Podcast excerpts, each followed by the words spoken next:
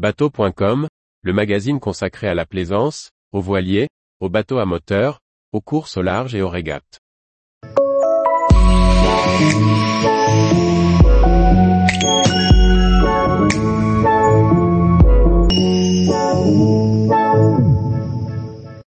Rénovation d'un Chatham 40 abandonné pour partir au pôle Nord. Sébastien Barra-Vassar. En 2021, Steven rachète un voilier de voyage en acier, abandonné depuis de nombreuses années. Encore dans les travaux pour le remettre à flot, il nous raconte son histoire et fait le point avec nous. Steven navigue depuis toujours. Depuis quelques années, une idée lui reste dans la tête. Ça faisait longtemps que je réfléchissais à ce voyage et à partir vers l'Arctique. J'aime voyager et les aventures un peu extrêmes. Étant moniteur de voile, des voiliers, il en a connu. Il en avait déjà acheté un plusieurs années auparavant, j'ai acheté un First 27 fin 2014. Puis, je suis parti en voyage avec jusqu'à Gibraltar. Après avoir écumé quelques galères et notamment grâce à une rencontre, j'ai décidé d'aller vivre de ma passion en école de voile.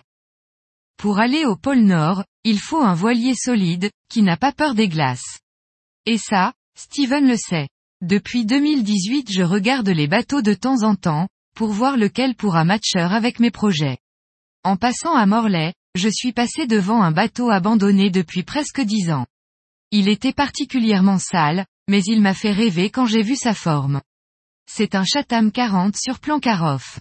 Le propriétaire avait acheté les plans, puis les avait amenés dans un chantier en Europe de l'Est. La motorisation et l'aménagement ont ensuite été faits en Bretagne. C'est un tank des mers. Steven nous décrit un bateau d'exploration en acier, solide et surtout capable d'aller se frotter à la glace. Bien que ce ne soit tout de même pas un brise-glace. Ce voilier, il ne l'a pas encore essayé, mais il était monté le temps d'une navigation sur son petit frère, un Chatham 34. Par temps calme, il marchait très bien. Cependant, Steven est préparé sur ce qui l'attend. Un bisafran de 15 tonnes, de 12 mètres de long et 4,2 mètres de large. Il remonte très mal au vent et c'est une horreur pour les manœuvres de port. Côté travaux, Steven a de quoi faire. Il y avait un régulateur d'allure et un pilote à réparer, le lock sondeur a changé, la VHF a changé. Le GPS fonctionnait. J'ai neuf voiles en revanche, même si je n'en ai pas encore testé une seule. J'ai une trinquette autovireuse que j'enlèverai peut-être à l'avenir. Pour l'instant, j'aimerais ajouter un bout dehors pour mettre une grosse toile à l'avant. Un gros travail a déjà été effectué sur la coque, sablage, peinture et anti-fouling. L'investissement est conséquent, plus de 5000 euros. Steven a notamment fait le choix du Cuperquois pour son anti-fouling.